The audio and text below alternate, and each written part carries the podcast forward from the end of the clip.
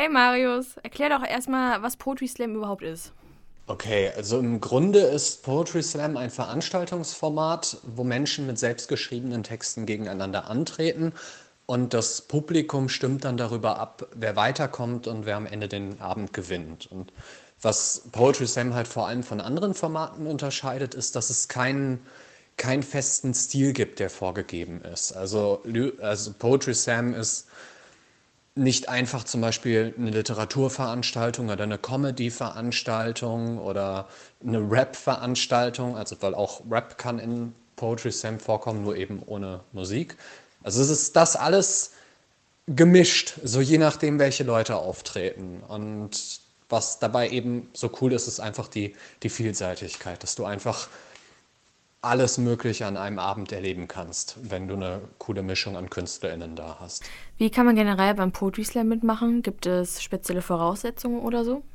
Damit hast du dann direkt noch eine weitere Besonderheit von Slam angesprochen, nämlich dass es generell möglich ist, sich ganz einfach auf eine Poetry Slam Bühne zu stellen. Also du musst nicht irgendwie vorher was sonst wie was drauf haben oder keine Ahnung.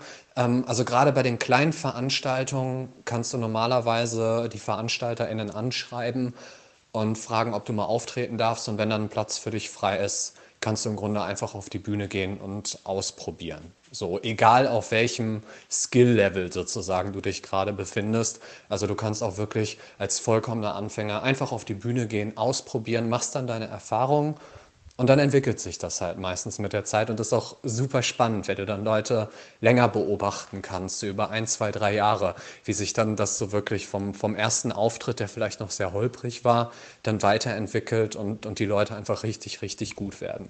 Ihr organisiert ja Poetry Slam Veranstaltungen. Wie sieht denn momentan die aktuelle finanzielle Situation aus?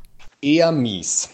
Also für viele Leute aus der Slam-Szene fällt natürlich mit den Veranstaltungen unglaublich viel weg an Jobs, die dann eben jetzt gucken müssen, wie sie irgendwie über die Runden kommen. Ähm, es gibt zum Teil digitale Veranstaltungen, was aber auch nicht so viel ist und die dann meistens spendenfinanziert sind, wo man dann auch nicht so weiß, wie viel kommt dann am Ende rum, wie viel geben die Leute. Gibt es mittlerweile ein Online-Angebot zum Mitmachen oder zum Zuschauen?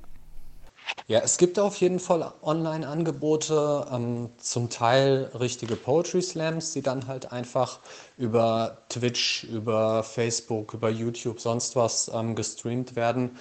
Und eben auch viele KünstlerInnen haben dann über ihre eigenen Kanäle so kurze Lesungen oder dass, dass die eigene Mini-Formate haben, wo sie über bestimmte Themen sprechen oder so. Das ähm, ja, geht ja, eigentlich über die Künstlerseiten dann einfach. Also da, da findet man auf jeden Fall viel.